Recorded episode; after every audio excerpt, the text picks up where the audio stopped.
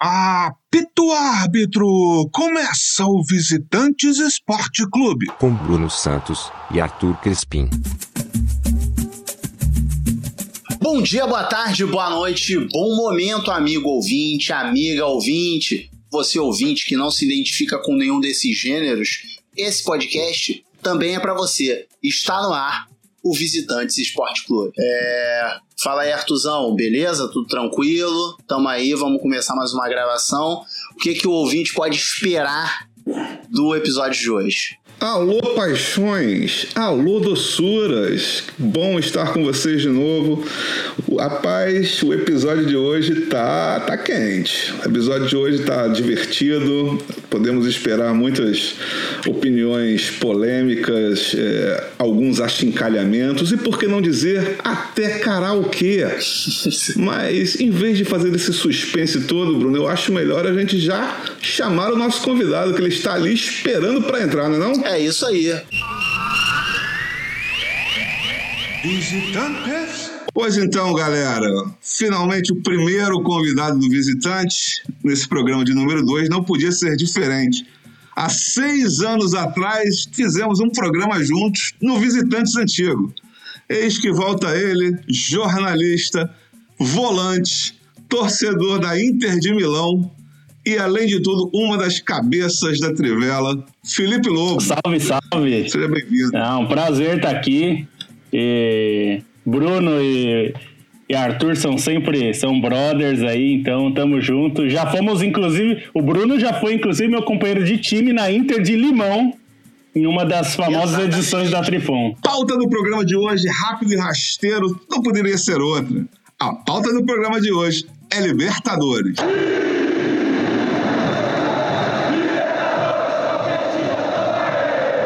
É isso. Hoje falaremos sobre o campeonato que mais tem invasão de cachorro em toda a América do Sul. Libertadores e, obviamente, a gente trouxe um especialista do assunto para falar com a gente. Eu, por exemplo, não assisto mais futebol. Eu não sei o que aconteceu na Libertadores. A única coisa que eu sei, obviamente, por causa do Twitter, é que Palmeiras e Santos estarão na final, que é logo ali, dia 30 de janeiro, no Maracanã. É, Então vamos falar sobre esse campeonato. E aí, Lobo, eu queria que você começasse falando pra mim o seguinte: vocês, né? Porque já que eu sou o cara que não assisto, eu vou ficar aqui escutando a sabedoria de vocês. Então, eu queria saber, primeiro, Lobo, você começa falando assim, é o caminho dos finalistas, como que foi até Palmeiras e Santos chegarem onde estão? Ah, muita gente disse que o caminho do Palmeiras foi um pouco fácil, né? E pelo menos até a semifinal, é, porque realmente teve é, adversários bem fracos na primeira fase, mas aí a gente tem que lembrar que os adversários da primeira fase foram fracos porque o Corinthians caiu na fase prévia. Se o Corinthians tivesse passado, ia estar no grupo do Palmeiras, como Inter e Grêmio ficaram no mesmo grupo também. Como a incompetência do Corinthians impediu, é, o Palmeiras teve o caminho facilitado até a semifinal, que aí pegou talvez o melhor time do continente, que é o River, e teve altos e baixos, né? Altos no primeiro jogo e baixos no segundo. É, o Santos teve um caminho mais difícil desde a primeira fase. É, teve uma primeira fase muito boa, muito melhor do que se esperava, mas teve adversários muito pesados, né? Acho que o principal foi o Grêmio, que era um time capaz de ser campeão da Libertadores, tinha bola para ganhar e foi, a, foi atropelado pelo Santos, como aliás o Boca também. Então foram caminhos diferentes, né? Mas os dois tiveram muito mérito, porque uma semifinal que você deixa para trás River e Boca não tem, não tem como criticar, né? Com certeza. E eu ainda fico pensando, porque assim, o Santos na, na fase inicial, eu lembro que pegou o Delfim, o Defensa e Justiça e o Olímpia. O Olímpia caiu pro Delfim, né? Essa temporada realmente é muito esquisita. E o Santos ele teve umas, umas coisas muito heróicas, assim, eu não, vou, eu não vou nem entrar no extracampo do Santos, que não paga ninguém, não paga nem jogador, mas o Santos ganhou da LDU em Quito, e todo mundo perde, né? Quito, Flamengo que o diga. É, e perdeu da LDU em Santos, mas passou. deu aquela carimbada no Grêmio, né? Ultimamente parece que para ser finalista da Libertadores você tem que atropelar o Grêmio, pode ser é um dos requisitos primordiais. E passou o Boca, né? E tanto o Palmeiras quanto, quanto o Santos ainda tem o, o diferencial de terem passado pelo aspecto místico, né? Eu sempre acredito muito no aspecto místico. Aquela morte do Maradona. Eu já achei, putz, vai ser Boca e River a final, porque Maradona morreu, o aspecto místico vai entrar em campo mas 2020 não está nem aí para o misticismo. O ano acaba, mas o misticismo não sobrevive. Nem ele sobreviveu à pandemia. Exatamente. Ano passado morreu e esse ano morreu mais uma vez. É, uma coisa que eu tenho para contar, já que o Arthur falou em Olímpia, e não tem nada a ver com o, o Olímpia, muito menos como o Olímpia joga, é o seguinte: eu consegui visitar minha mãe final de ano, fiquei lá, fiquei isolado, fiz exame, fiz teste para Covid, fui ver minha mãe depois de sei lá quanto tempo. Tinha visto minha mãe a última vez, começo de março, quando a gente voltou da Bahia. Fui lá ver minha mãe, aí minha mãe veio me mostrar um Instagram de um filho de uma ex-patroa dela. Minha mãe foi empregada doméstica a vida toda e tal, não sei o que lá. Ah, olha aqui o, o, Ivanzinho, como é que ele tá e tal, não sei o que lá. Olha, ele é jogador de futebol. Aí eu fui olhar a porra do Instagram do moleque. O moleque é jogador do Olímpia do Paraguai. É, é, Ivan Torres. Ivan Torres, meia do Olímpia, e jogou já pela seleção do Paraguai. Olímpia do interminável Rock Santa Cruz. Rock Santa Cruz tá lá ainda ele? Tá lá. Tá, tá. Tá que pariu. Eu lembro, eu lembro, eu lembro que uma vez cogitaram ele no Botafogo. Eu falei, olha só. Fez bastante gol, inclusive, no Campeonato Paraguai. Não foi o artilheiro, mas o artilheiro é. foi do time dele, inclusive. Tá tão velho que ultimamente está sendo chamado de, já de Classic Rock Santa Cruz, porque já, já, já, já, passou do tempo. Exatamente. É, outra coisa também que vocês estavam falando em relação ao Santos, é, eu obviamente, eu tava falando, ah, eu não assisto mais futebol. É, em esportes, no geral, mais ou menos, mas eu não tenho mais assistido futebol. Mas eu assisto Botafogo, que é, pratica um esporte um pouco diferente. Que pratica um esporte diferente do, do futebol que o Botafogo pratica. E eu tenho vindo e tal. E aí, obviamente, a gente vendo os comentários, cara, o, o Santos é. Pra mim, de fora, que não tô acompanhando, é uma grande surpresa estar tá na final de uma Libertadores. Com o time que tem, com os problemas que tá passando. Pra mim, é tipo assim: eu, eu nunca apostaria no Santos para chegar numa final da Libertadores, ainda mais passando do Boca Juniors. Então, eu achei bem é, é louco o negócio. Mas, em se tratando de futebol, acontece Melhor jogador da competição. Quem, quem, quem tá liderando esse essa coisa até o momento aí para vocês? Ah, eu iria de Marinho, né? Porque o homem tá demais. É, tá, jogou, Marinho. jogou muita Marinho tá bola tá fazendo chover, amigo. Marinho realmente fazendo chover, tipo, tá jogando muito, muito o Marinho ele sente muito, né? Ele é, ele é muito emotivo, ele sente muito todas as emoções. Quando vieram jogar contra o Botafogo aqui, eu acho que foi empate o jogo Santos e Botafogo. É, e aí o Marinho ficou três horas depois do jogo terminado, sentado no meio de campo, batendo no gramado, xingando, falando um monte de coisa. Eu falei, cara, o Marinho acabou de perder a Libertadores, né? O Mundial de Clubes, porque o cara ele sente pra caralho, né? Ele, quando ele ganha, ele tá coisa, mas quando ele perde, empata também, o cara fica louco, bicho. Não, é, que ele, é que ele meteu golaço fora de campo também, esse, essa temporada, né? Já que nós estamos já em outro ano.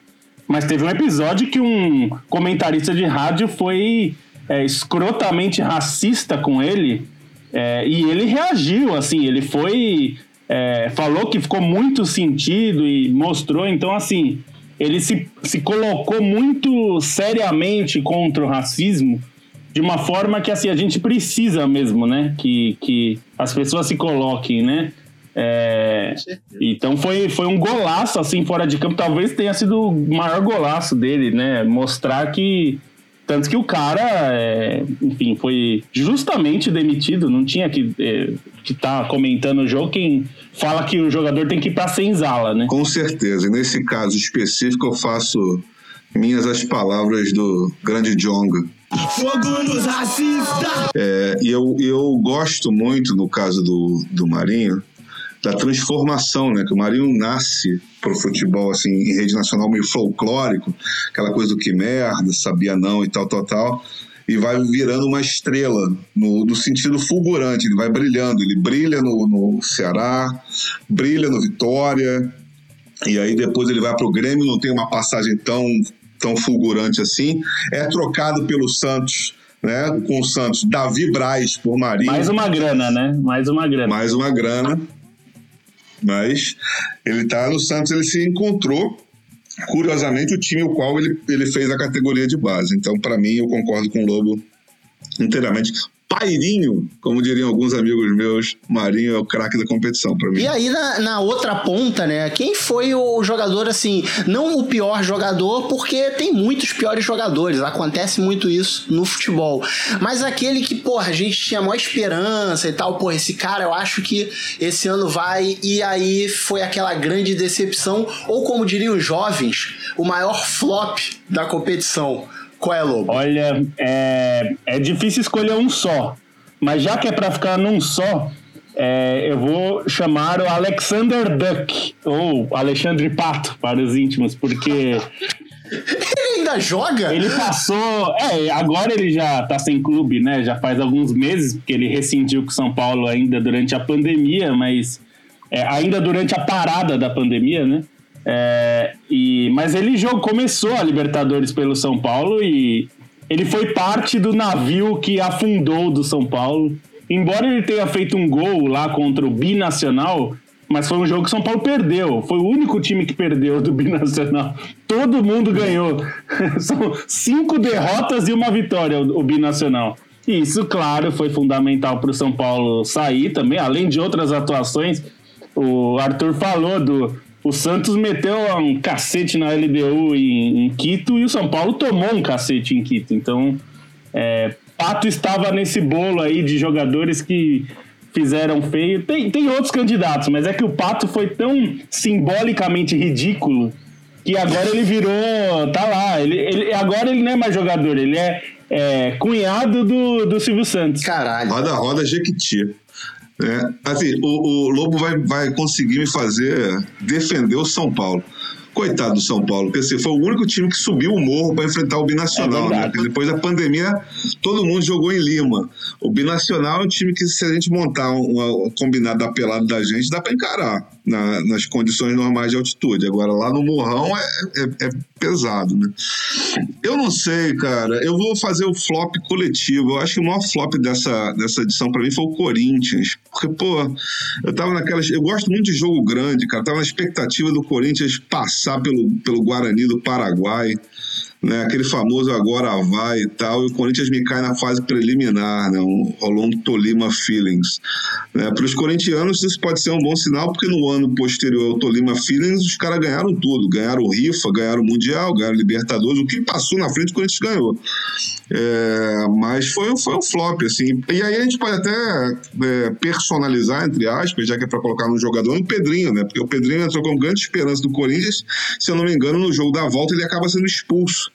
Sim. Né? Deixa o Corinthians com 10 e o Corinthians acaba caindo em casa com o público ainda na época, né? Parece tanto tempo isso, né? Mas houve um dia que futebol tinha público no estádio e o Corinthians cai pro, pro Guarani do Paraguai. Acho, a, achei que essa escolha foi preguiçosa, que o Corinthians nem jogou a competição direito e aí você vai escolher os caras lá de trás pra poder.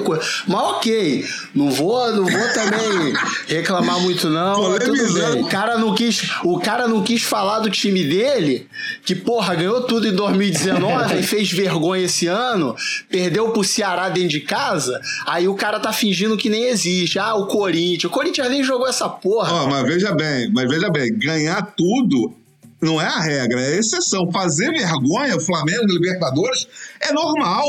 É que nem carnaval e Natal. Todo ano tem uma vergonhazinha no débito. A gente passa vergonha no débito, a gente passa vergonha no crédito. Já foi um Emeleczinho ali, já foi um Cabanhas acolá. Esse ano não foi nem tão vergonha assim, porque, pô, a gente teve um jogador expulso, fez um gol no último minuto, perdeu nos pênaltis.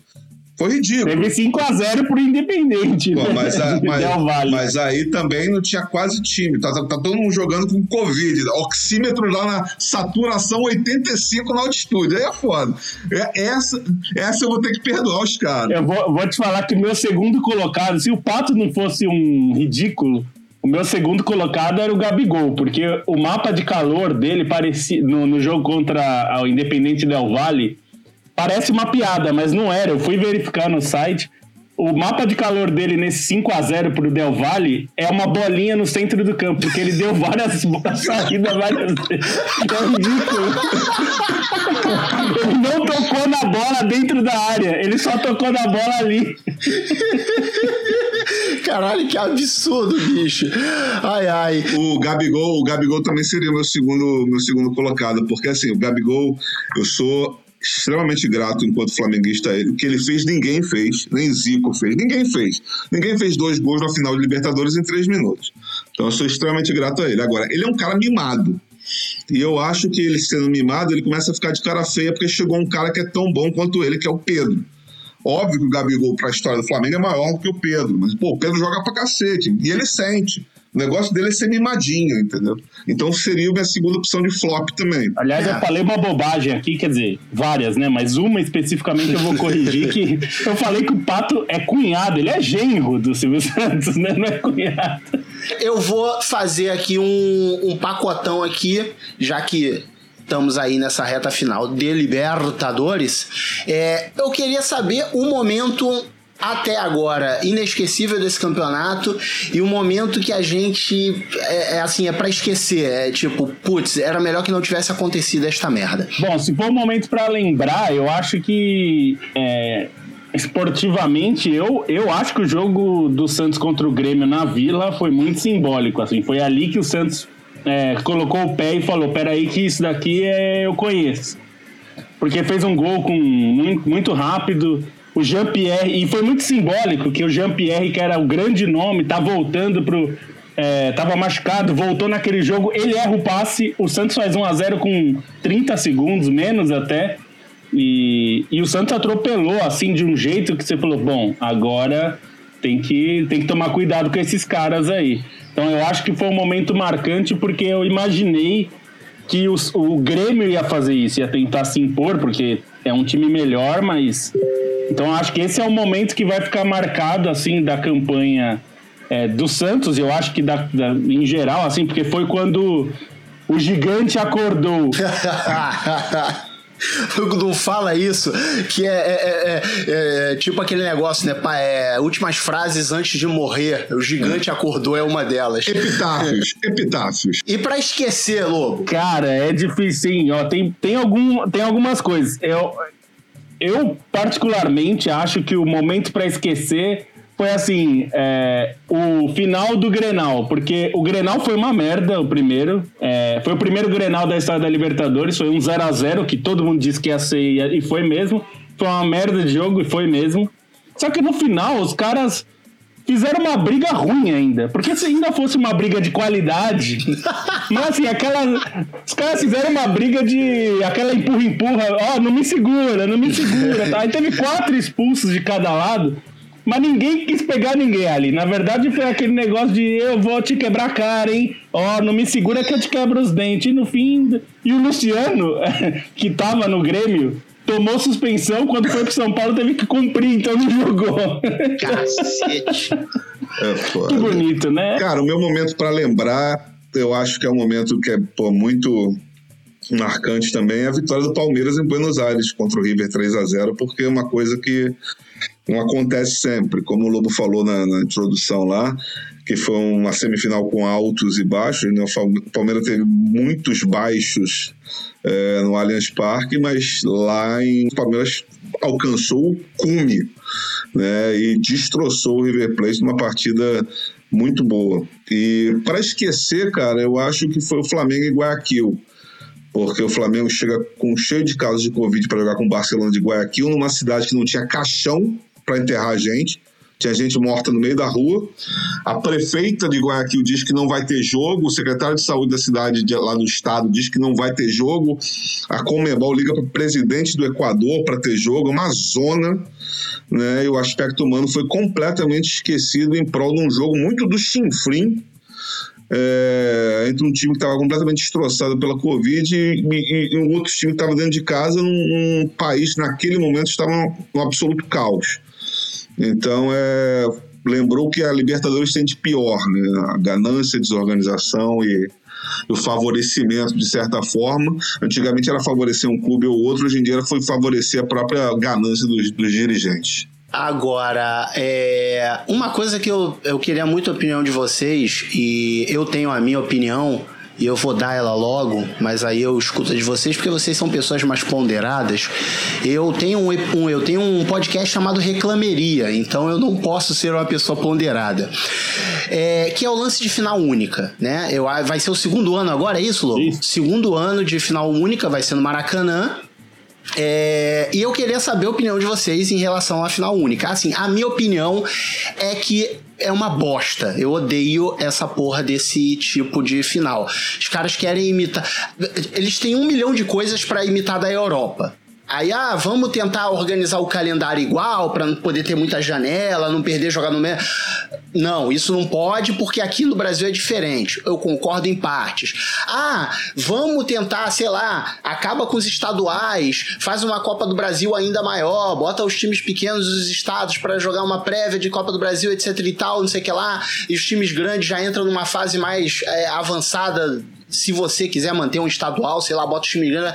Não, não pode, porque é tradição, porque os caralho é quatro. Aí quando chega a hora de copiar, copia caralho de final com, com coisa única, sendo que os caras esquecem que a Europa é do tamanho de um ovo, você consegue viajar naquela porra para qualquer lugar do, do, do, do, do porra do, do continente e, e, e, rápido e fácil, etc e tal.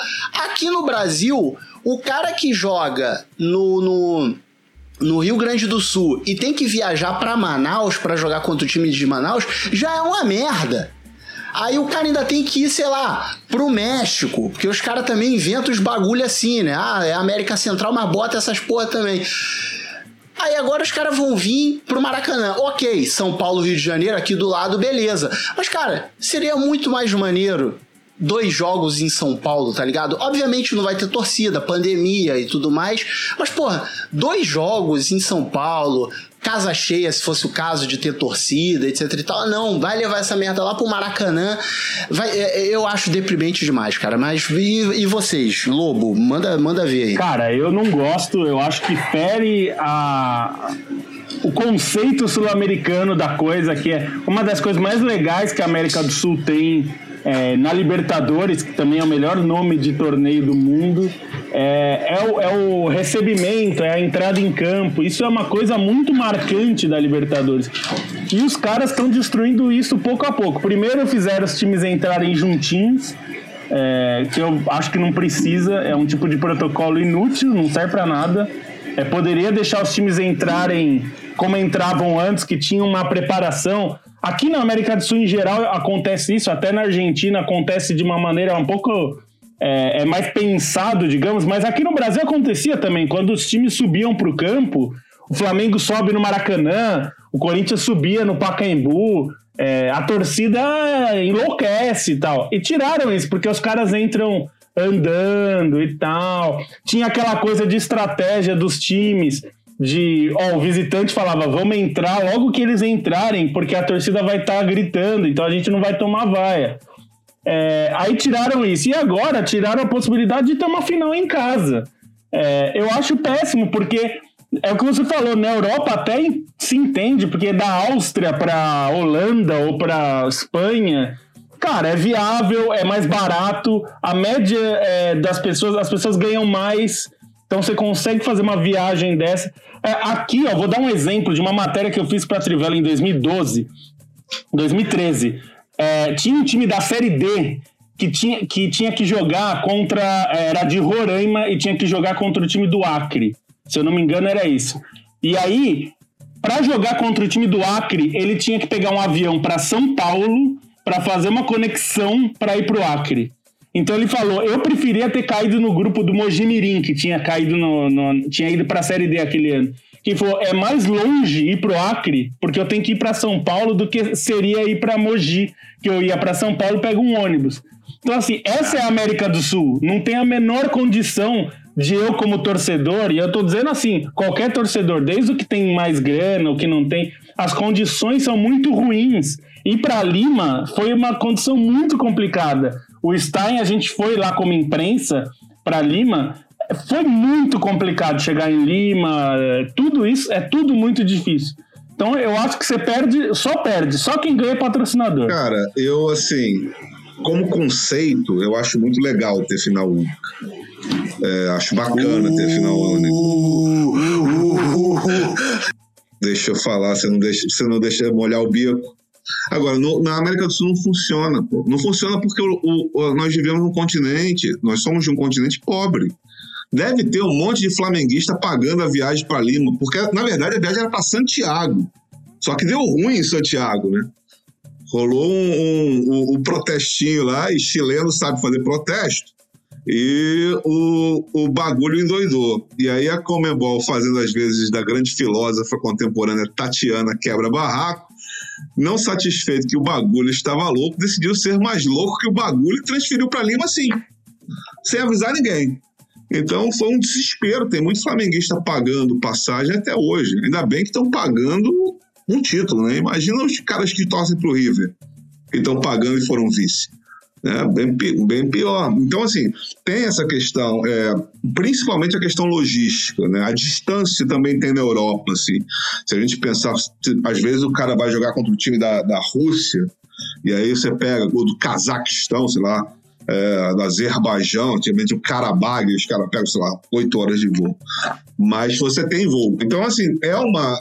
Essa questão de você ter num lugar só é muito ruim porque você só, só garante poucos privilegiados no estádio, aí você está falando de torcidas enormes, então você vai lotar qualquer estádio porque você vai ter torcedores de Palmeiras e Santos, por exemplo, vamos supor que não fosse no Maracanã, vamos supor, sei lá, que fosse lá no Atanásio Girardot, lá na Colômbia.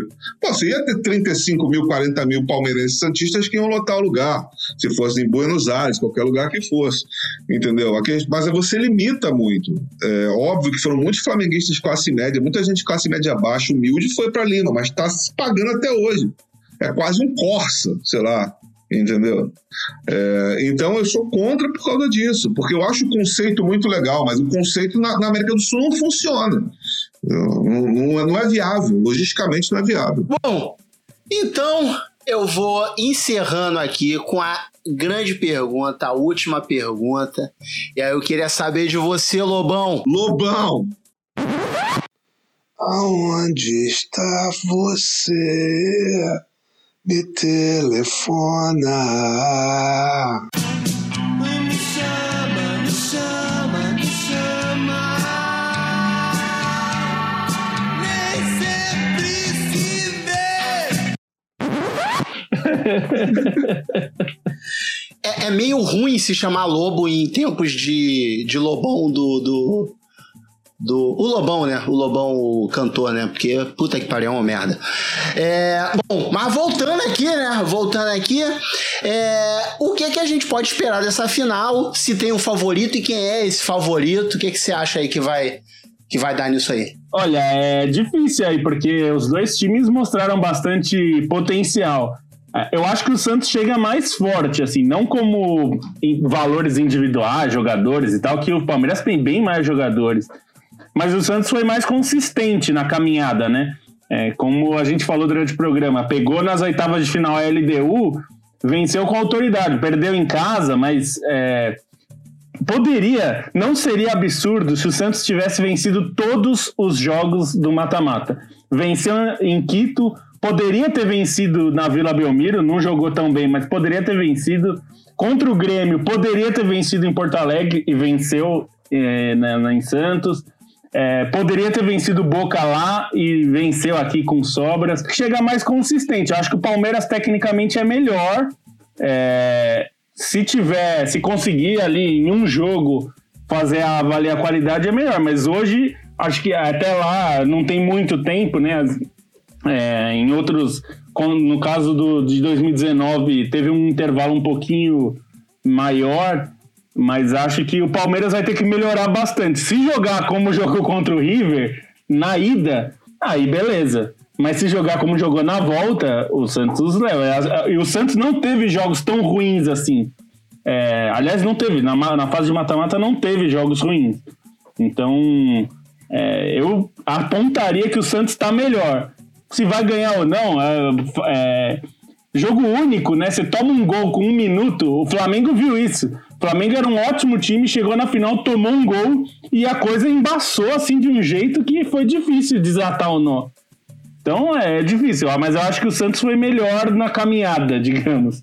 Mas é curioso porque os dois são os dois melhores da primeira fase, né? É raro isso acontecer. E, e agora uma coisa, é, só dar uma complementadinha, é, se o Palmeiras então for campeão, talvez o segredo nem seja montar um time muito bom, mais ou menos, etc. O negócio mesmo é ter técnico português, né? Porque aí você garante já aquele seu título da Libertadores. Talvez isso, se o Palmeiras for campeão esse ano, não tô torcendo para ninguém, quero que ambos, sei lá, joguem bola, que vençam o menos pior. Mas se o Palmeiras ganha, talvez abre um mercado aí na América do Sul para os técnicos portugueses, que aí podem se espalhar aí por Argentina, Colômbia, Venezuela, Equador, pro, porque a galera já vai ficar de olho nisso aí para tentar fazer. Mas diz aí, Arthur. Eu acho que dá, eu acho que dá Palmeiras. Acho que vai ser um jogo completamente atípico. É, e vai terminar na prorrogação nos pênaltis. Eu acho que dá Palmeiras é, para para júbilo e alegria da colônia italiana. Não é nem uma, uma questão pessoal, é só um, um achismo mesmo. Acho que, que dá Palmeiras. É, o... é foda com esse negócio de um jogo só é, a gente nunca sabe se vai ser um jogaço ou se vai ficar todo mundo com medo de tomar gol, né? E aí ninguém sai pro jogo, fica aquele jogo chato pra cacete, prorrogação e pênalti e tal. Ou se alguém resolve, ah, já que estamos aqui, por que não jogar um pouquinho de futebol e partir para dentro? Inclusive, se o Palmeiras ganhar, vai ser um caos no, no calendário. A Copa do Brasil vai ser empurrada para março. Então nós vamos ter, nós vamos ter começado uma outra temporada já mas o, a, Copa, a final da Copa vai ainda vai da temporada anterior ainda vai acontecer. Então a Copa do Brasil de 2020 vai ser decidida, pode, né, se o Palmeiras for campeão, ser decidida em março de 2021. Caralho. É, tá, tá. É, é, essa, essa vida de pandêmica tá muito estranha. Muito estranha em todos os, lugares, principalmente no esporte. É, e assim, é, a gente tá terminando aqui é, essa participação aqui com o Felipe Lobo, nosso primeiro convidado aqui do Visitante, do retorno do Visitante. É, espero que vocês tenham gostado. E, cara, muito obrigado, Felipe, por ter participado com a gente. Valeu mesmo, ajudou pra caralho. E estamos. Esperamos você num próximo episódio aí, a gente precisando, a gente corre atrás de você. É só chamar. Sempre um prazer, vocês são feras e é bom. Me diverti bastante no primeiro episódio, então agora vai ser engraçado me ouvir, mas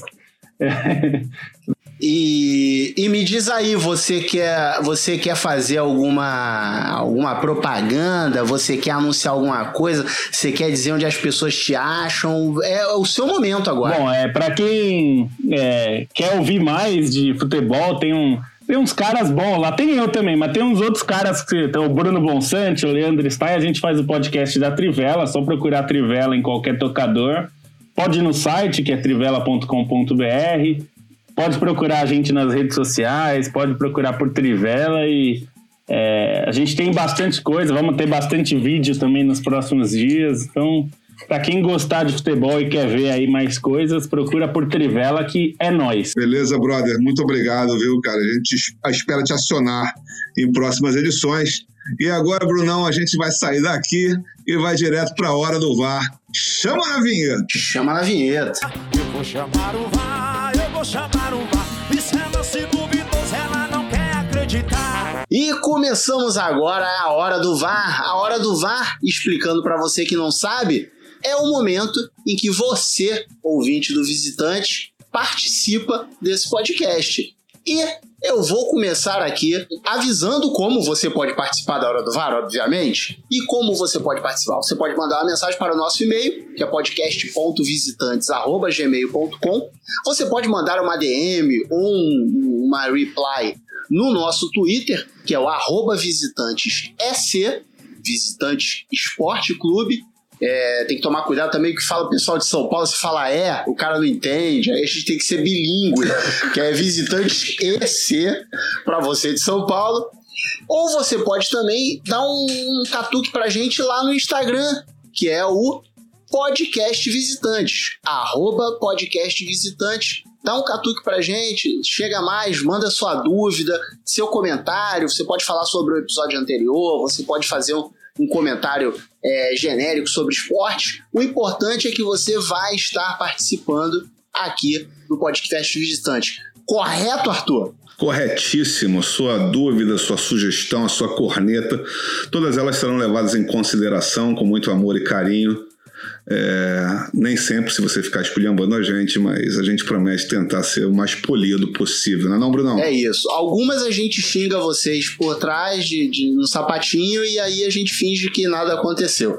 É, e começando a nossa primeira aqui de hoje, é Bodinho Loiro, pelo Twitter, ele mandou a segunda pergu seguinte pergunta: Como criaríamos o curling no Brasil sem câmaras frias ou campos de bocha? Paz, não acho difícil, Bruno.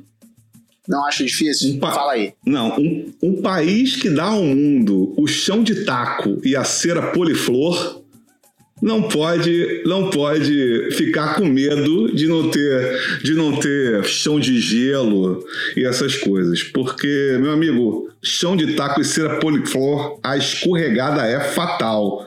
E se a federação não aceitar o curling, a gente pode inventar o curling de salão, que não? Para jogar no, Exatamente. Né? Jogar no, no chão de taco com cera poliflor. Exatamente. Tranquilidade. Agora, é, e outra coisa também, cara, a gente tem uma outra opção também. É, estamos aí no, no meio de uma pandemia, estão chegando as vacinas, e aqui no Brasil as vacinas que estão sendo usadas são justamente as que precisam de ficarem armazenadas numa câmara fria. Então a gente tem câmaras frias. É só a gente vacinar o povo todo, pega as câmaras frias e utiliza para poder fazer o curling. A gente pode arrendar as câmaras de vacina durante as competições e aí a gente tem todo o nosso aparato para fazer o curling. Então a gente tem a opção do curling de salão e a gente tem a opção das câmeras de vacinação para jogar o curling em Brasil. É, pode até fazer um case de marketing, né? Já que o governo está gastando dinheiro lá com as câmeras frias, de repente, se eles quiserem, a gente pode fazer o circuito Banco do Brasil de curling em câmera fria. Exatamente. Já resolve vários, vários, vários problemas.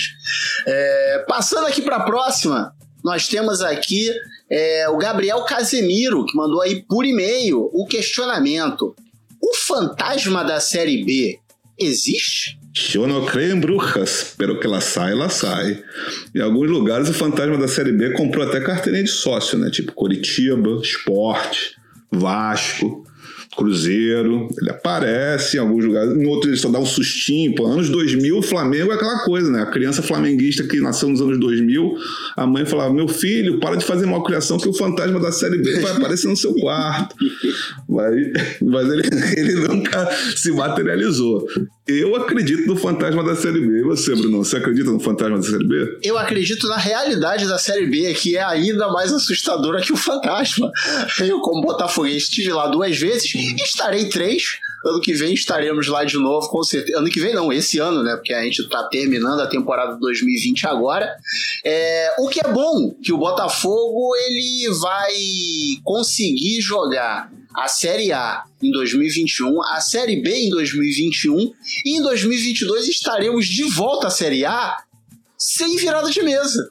O que é impressionante. Você conseguir jogar duas divisões do brasileiro em um único ano e conseguir voltar a outra sem é, é, virada de mesa, como certos times que temos aqui pela Guanabara. Eu, eu, eu senti o aroma da polêmica, mas eu não vou me manifestar nesse assunto.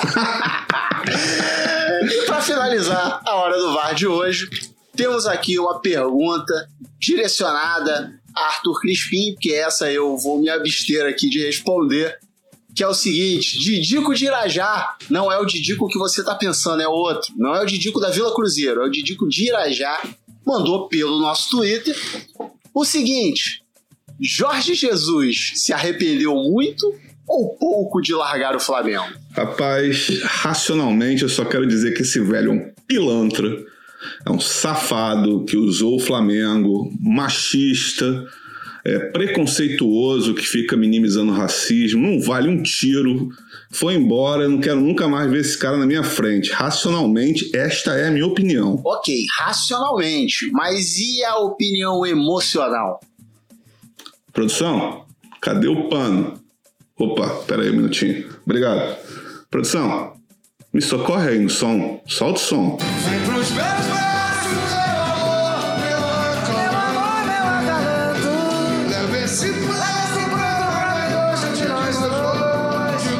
isso. E depois dessa grande passada de pano, eu acho que é melhor a gente terminar por aqui.